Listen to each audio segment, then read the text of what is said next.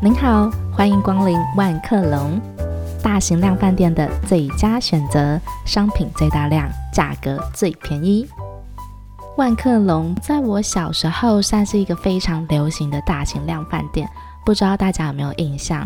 它是在一九八九年入驻台湾，不过很可惜的，在运转了十几年之后，大概在二零零三年退出了台湾的市场。对于万客隆，你就可以想象它是好事多的前身。然而这一集我不是要夜配万客隆，因为在台湾没有万客隆，可是在泰国呢，万客隆 Macro。可以说是泰国人最常去购买的大型量贩店。美赛有一间 Macro，它成立于二零一五年，至今已经八年了。二零一五年也刚好是这一对美国夫妻 M 跟 Nate 他们来到美赛定居的时间。他们卖掉在美国所有的一切，所有的车子、房子、财产等等之类的。然后他们在二零一五年，也刚好是美赛 Macro 开业的这一年，来到了这里定居。M 回忆说，二零一五年这一年 Macro 的开业，给他们在美赛定居的生活带来了很大的帮助，不管是采买生活用品、食材上的便利，还有提供了一个迷路的指标。有一次当 M 迷路的时候，那时候才刚来美赛不久，人生地不熟，泰文也还不太会。迷路了，不知道该怎么办，竟然在路边哭了起来。幸好呢，这时候他找到了 Macro 一个大型的指标，瞬间他也找到了方向，可以继续找到回家的路。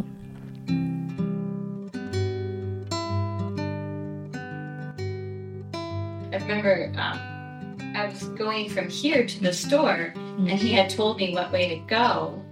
But I, I turned wrong on our road and I landed on the big road and I was just, oh, I'm so confused where we are. This is a small town. And I was crying on my way to. Oh, crying? Yeah, I was crying because it wasn't Chiang Mai. And I was like, oh, what did we do? but, um, but I was very thankful. Um, Masai has a macro.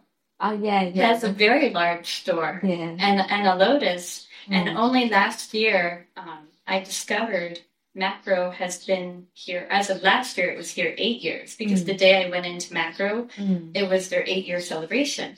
Oh, and so I oh. thought God has been so good to me because we moved here like just a couple of months after that Macro was built. Yeah, it was, wow. brand ah. new. It was brand new, and we had. It's no hard idea. to imagine life without yeah, Macro. exactly. Absolutely. So I mean, you can live without macro, but it sure makes life.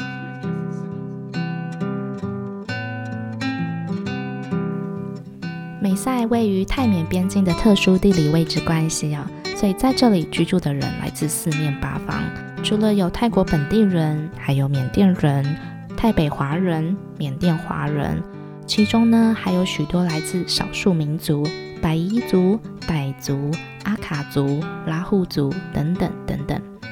但这一集内容呢，我们要聊的都不是这些人，这一集内容我们要聊的是。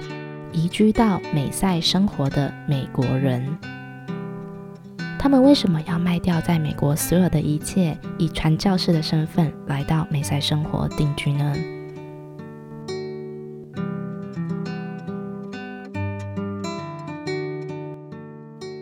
？Nate 第一次来到泰国是二零零四年，M 则是在二零零七年。他们到泰国的时候，彼此都是单身。然而，在这里透过一些聚会，他们认识了彼此。二零一一年，他们又一起再度来到了泰国清迈，一样的透过聚会还有朋友的介绍，他们认识了一位来自缅甸善族的人。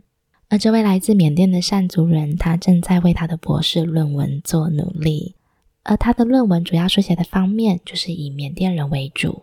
而因为他 M 跟 Net，他们开启了对缅甸的认识。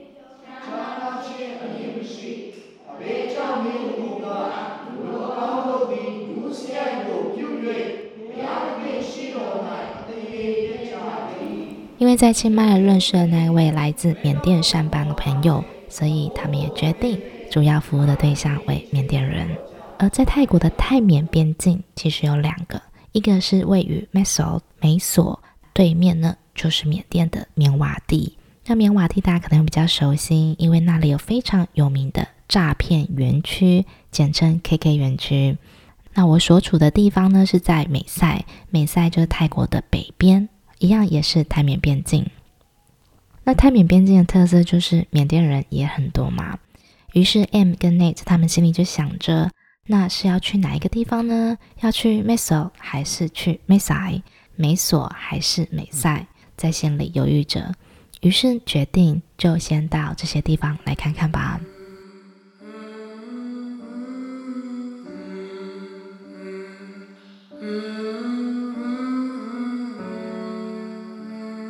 Uh, we were thinking, and I were thinking a lot and praying and asking God for wisdom of where we should move because we were doing teaching. Our desire was to do teaching of the Bible to people groups from Myanmar. And we had traveled to Nassau many times. But then I thought, well, I should go and see what is happening up here in the north because this is also a border town.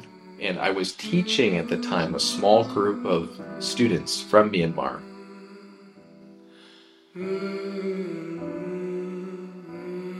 当他们来到美索美索的时候呢，发现这里其实已经有蛮多的国际组织，还有志工啊等等的在这里服务。虽然在这里的缅甸难民很多，但是相对的帮助的人其实也不少。记得当初我在来泰北之前，也是搜寻相关的书籍来阅读。就读了两本，都是关于泰缅边境，但地点都是在美索的书。一个是赖书胜所写的《边境漂流》，还有另外一本是关于新西亚医师新西亚与梅道诊所的故事。新西亚是一位医师，他将近三十年的时间坚持守在美索这个地方。这本书《新西亚与梅道诊所的故事》不是由他自己撰写的，是由别人来帮他所写的。那这两本书我自己也都蛮推荐的。如果你们对于泰缅边境有更多的好奇，对于美索这个地方也想要了解更多的话，赖书胜所写的《边境漂流》以及辛西兰的美道诊所的故事，都很推荐你们来看看。好的，那我们再把故事拉回到 M 跟 Nate 的身上。在拜访了美索几次之后，他们也决定要到泰国北部的美赛来瞧一瞧。到了美赛之后，他们发现，诶。这里和美索很不一样诶，在这里没有什么外国人，也没有什么国际组织等等的帮忙。在这里呢，有的就是很多的泰国人、缅甸人，还有华人们以及少数民族。在那个时候，M 跟 Nate 差不多就下定决心了。好，我们就到美赛吧。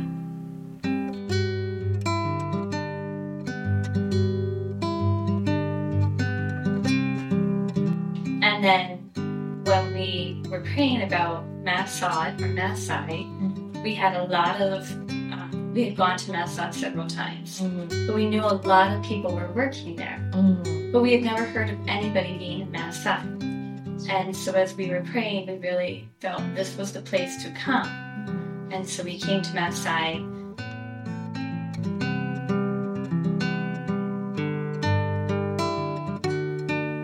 当他们决定要到美赛生活的时候，第一件事情当然就是先找房子。更何况在那个时候，他们已经有了第一个小孩。他们一开始在美赛所住的房子，也就是现在这个地方，同一个房子住了八年，这期间都没有变过。而在这段期间当中呢，他们也陆续生出了更多的小孩，一二三四，总共有四个。最小的现在才一岁。M 回忆说，一开始找房子的时候很顺利诶，他感觉冥冥中就好像是上帝在跟他说，就是美赛了，就是这里了。他们在找房子的过程，透过朋友的介绍，诶，就找到了现在这个地方，一住就是八年。这个房子并不是说特别的豪华，其实它位于美赛比较郊区的地方，但是也是一个小社区，四周都是比较空旷的。房子不大也不小，但是住着他们一家六口，嗯，这个空间还是有一些些有限的。不过啊，他们在这个地方一住就住了八年。M 说，这里俨然已经成为他的家，他们在泰国的根。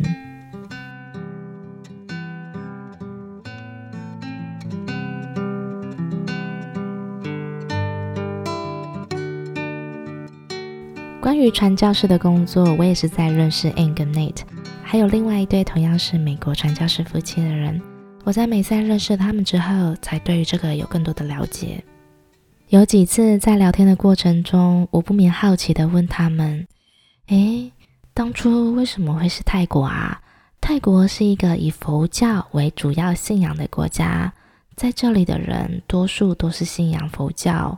那你们基督教要以传教士的身份来这里传教，不会很困难吗？”Net 说：“我不是要改变你的信仰，我不是要为了改变你而来的，因为。”这两边都很好啊，无论是佛教，无论是基督教，哪个宗教都有它好的地方。如果你要去比较的话，就好像这里有两颗苹果，一颗苹果是来自 Fuji，一颗苹果是来自 Gala。这两个苹果同样是来自于日本，你要比较说，哎，哪一个比较好？你要去比较这两颗苹果，可是这两颗都是苹果呀。如果打个比方来讲，他认为。橘子和苹果，可能一个是橘子，一个是苹果。虽然它们都是水果，可是呢，这个果实的核心内核都是不一样的啊，吃起来的口感也不同，对吧？所以它的中心思想是完全不同的。那我不是要改变你，只是让你知道有不同的水果，然后你可以做出你自己的选择。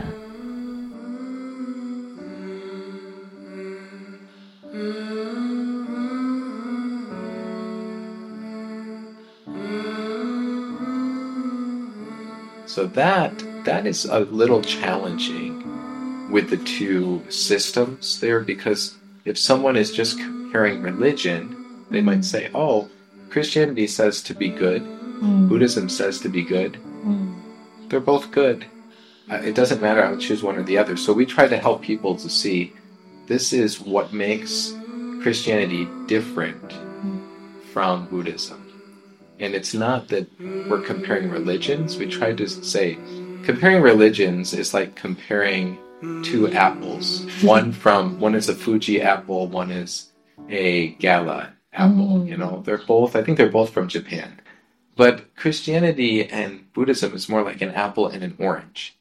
They're very different. Even the very center is different. Everything about it is different.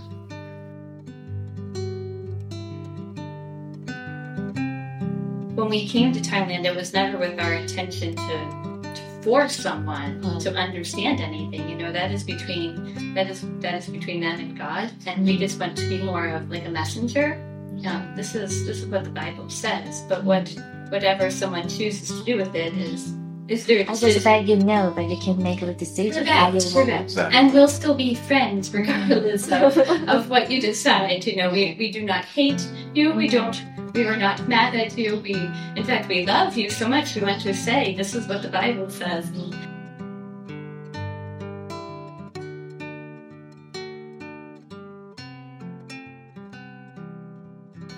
有时候我会想，宗教的意义是什么呢？而信仰本身，它又带来了些什么？太太我呢，是还没有特定的宗教信仰。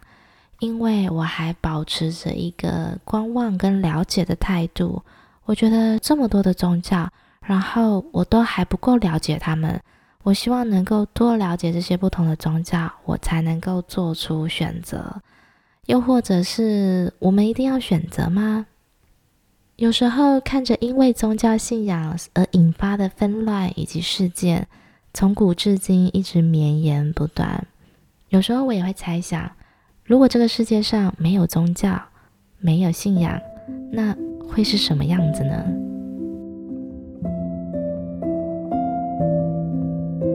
？Nate 说：“改变是从内在的，而非外在。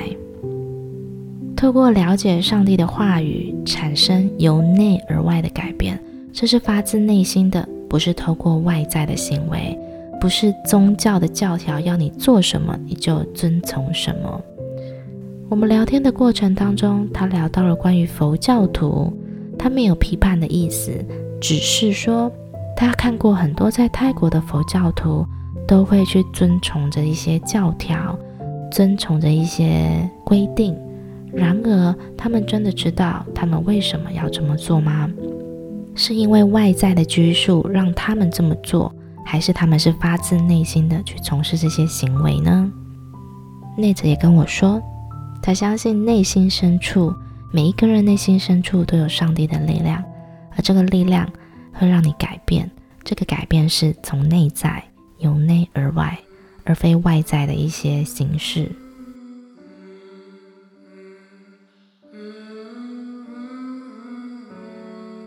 We had another young man named John. This is the English name, John. John. yeah, his name is Han Winai. He's from central Myanmar.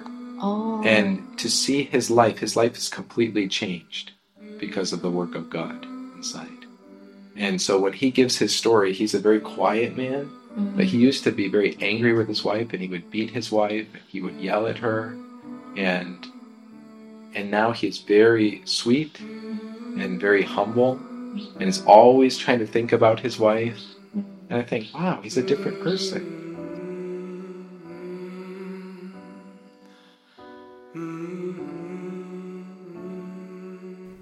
认识他们的关系，我当然也有去过教会几次。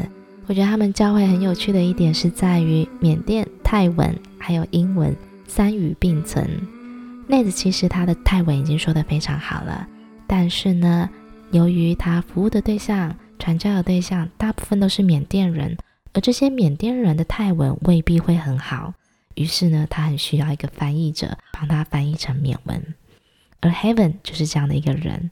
对，Heaven，他的名字就叫做 Heaven。Heaven 是来自于缅甸的青邦，青邦位于缅甸的西部，领土有接印度以及孟加拉，所以它的地理位置其实对于泰国美赛来讲是蛮远的。而因为认识 Heaven，我也去多了解了青邦这个地方。青邦呢，它有分北、中、南，大概是分成三区，而这三区住的人都不太一样，应该是说有不同的种族名称，有 Tadam，还有 Haga。这位在教会的缅文翻译者 Heaven，他的英文非常好哦。他其实本身的工作是在美赛的一所国际学校里面当老师。那我在拜访他们教会的时候呢，我听着 Net 用英文还有泰文在分享圣经的故事，然后 Heaven 再把他所说的内容转换成缅文给大家听。我觉得坐在那里听的时候，我好像可以同时学习三种不同的语言，对我来说是一个很奇妙的感受。而且我感受到的是，当这些缅甸人一起在朗读缅文圣经的时候，那个缅文的旋律听起来是。哒哒哒哒哒哒哒，很像在唱歌，很有节奏感，是蛮好听的一个语言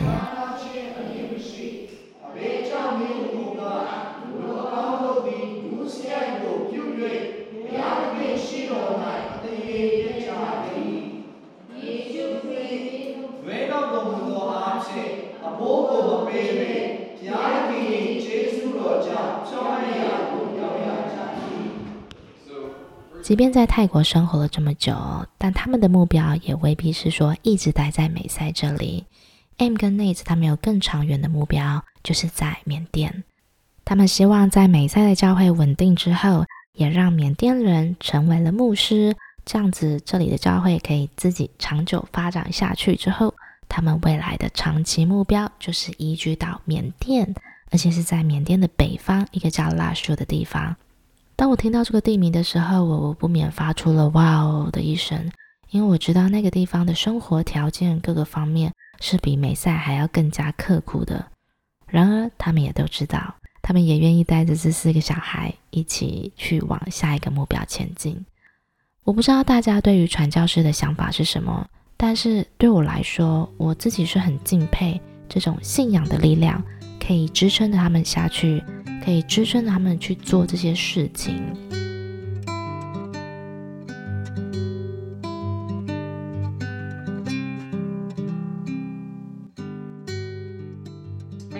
And so we ideally we would like to we'd like to be here for a little bit longer and mm. if we can move into Myanmar that would be our, our long-term goal. We like we visited um move to Takpili or, or uh, we were thinking actually near Lashio. Um, because we have some friends on the north side of Lashio that I would it would So, be a so great far opportunity. away from here. Yeah, very Yeah. far. So we basically have to sell everything here in Thailand because it would be very difficult to take all of the stuff to, to Right. Myanmar. But that would be our long term goal. Mm. Um, right now, it's not super easy Mm. to do that. Plus, it's it's very dangerous right now inside of Myanmar. With Yeah, we're not, we're not sure what's going to happen because of the military coup and Right. the current state of the government. So we're just waiting and investing in people here, trying to get the church to be stronger and help the church members to go share the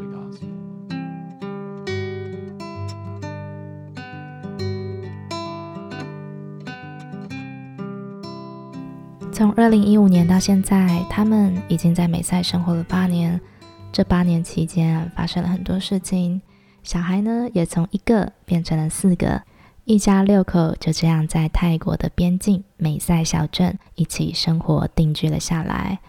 今年的泼水节我们一起度过，他的小孩们都非常入境随俗，跟着大家一起玩泼水。不过回想起当他们抵达美赛的第一年，也就是二零一五年的那一年，一开始所有的一切都并不是这么的顺遂，也遇到了很多困难，特别是语言沟通上的。当然啦，不会的、不懂的就问，一直问，一直问，这个就是克服语言最好的方法。Nate 说，他那个时候啊，真的是很厚脸皮的，一直向大家请教呢。幸好他在这里所遇到的人们都很和善，都很乐意帮忙。也或许是因为美国人的身份吧，在泰国的美赛小镇里面，看起来总是特别的耀眼。我说的特别耀眼，是你远远就可以看到，哦，这个人不是泰国人，从他的头发的颜色、眼睛的颜色等等等等。在这里居住了八年，美赛这个地方说大不大，说小不小。认识他们的人也越来越多，再加上他们比较显眼的这种外国人、美国人的特征跟外表。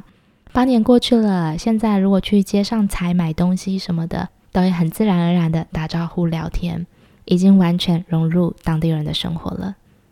其实有的时候我去超市看到他们，也都是觉得很显眼。我记得有一次我去超市要买东西，也是远远的就看到了 Anne 跟他的女儿。因为他们的金发实在是太亮眼了，即便他们在离我很远的地方，然后他们在结账台准备要结账离开了，我还是可以认得出他们。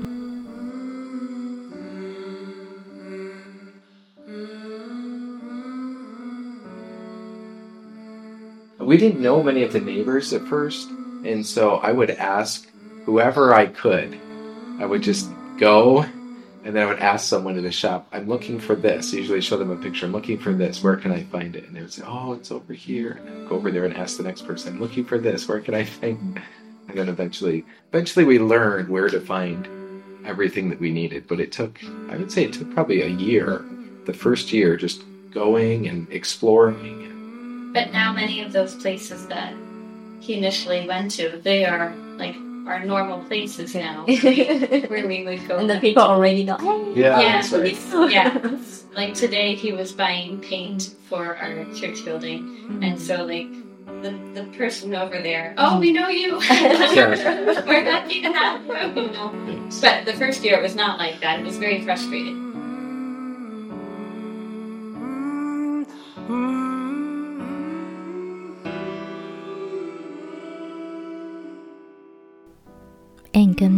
他们卖掉在美国所有的一切，毅然决然的来到泰国美赛的边境小镇待着，一待呢就待了八年。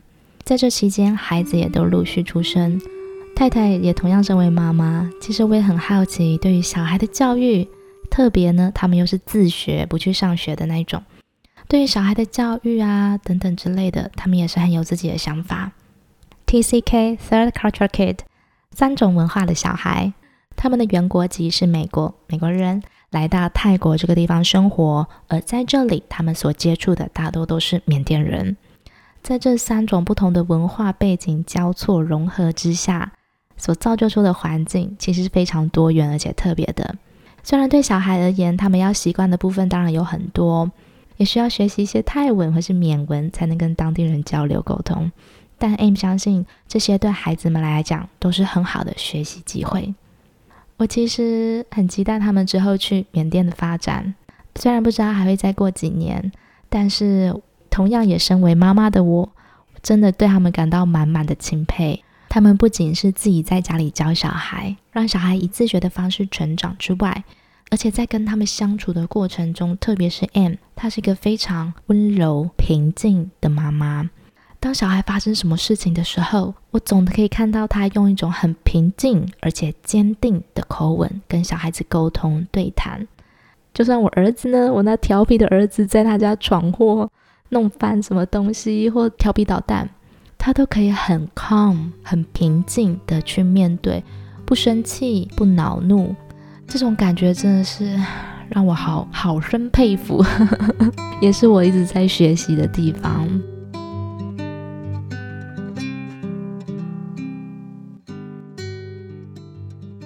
As they are young and they have they have what is called a TCK. They are a third culture kid. A TCK, third culture kid. So they are they are Americans by their passport and by their parents, Mm. but they're not Thai because they're not born. You know, they're born here, but they're not Mm. Thai people. But they're picking up on the culture from around here too. And so I'm glad that they they get exposure to many different cultures. You know, even. Um, the, the, cultures from different people groups in Myanmar. They get a lot of exposure, and so it's it's a neat. It's like it's like I, I don't know how to how to explain. It. It's like going to school. You know, there, there's an It's a good way to help them to know more about the world. Yes, Mm. yes, exactly, and Mm. to to get a bigger perspective than just America.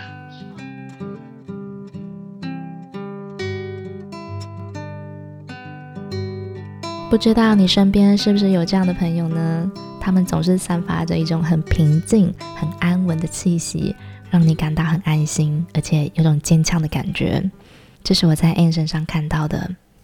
有时候我在想，是不是因为信仰的力量，让他可以这么的处之泰然？或许相信着某种东西，信仰着某些东西，让他可以如此安然自若地面对所有的困难跟处境。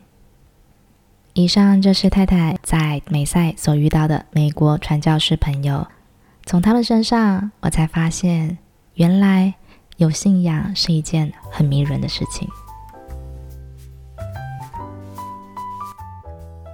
美赛因为地理位置的关系，聚集着许多不同种族的人，有泰国人、缅甸人、华人，还有百夷族、傣族、阿卡族等等少数民族。也有从美国过来的传教士，而这些人各自有各自的信仰。而你的信仰是什么呢？还是你也跟我一样，还在了解各个宗教中，想要先了解再做出选择？又或是我们一定要选择吗？谢谢你收听到最后，喜欢这集节目，别忘了用行动展现支持。你可以追踪、订阅、赞助、留言等等，所有都可以。用你喜欢的方式来支持太太吧。下一集内容会继续分享外国人在美赛的故事。身为穆斯林的泰北华人，美赛这个地方也是有清真寺，有一些回教学校，以及穆斯林小社区。就是那一区呢，大部分住的人都是穆斯林。请继续保持追踪太太，或是订阅我的电子报，就可以随时收到最新的消息哦。我们下一集内容再见了，希望你今天过得很好，Have a good day，拜拜。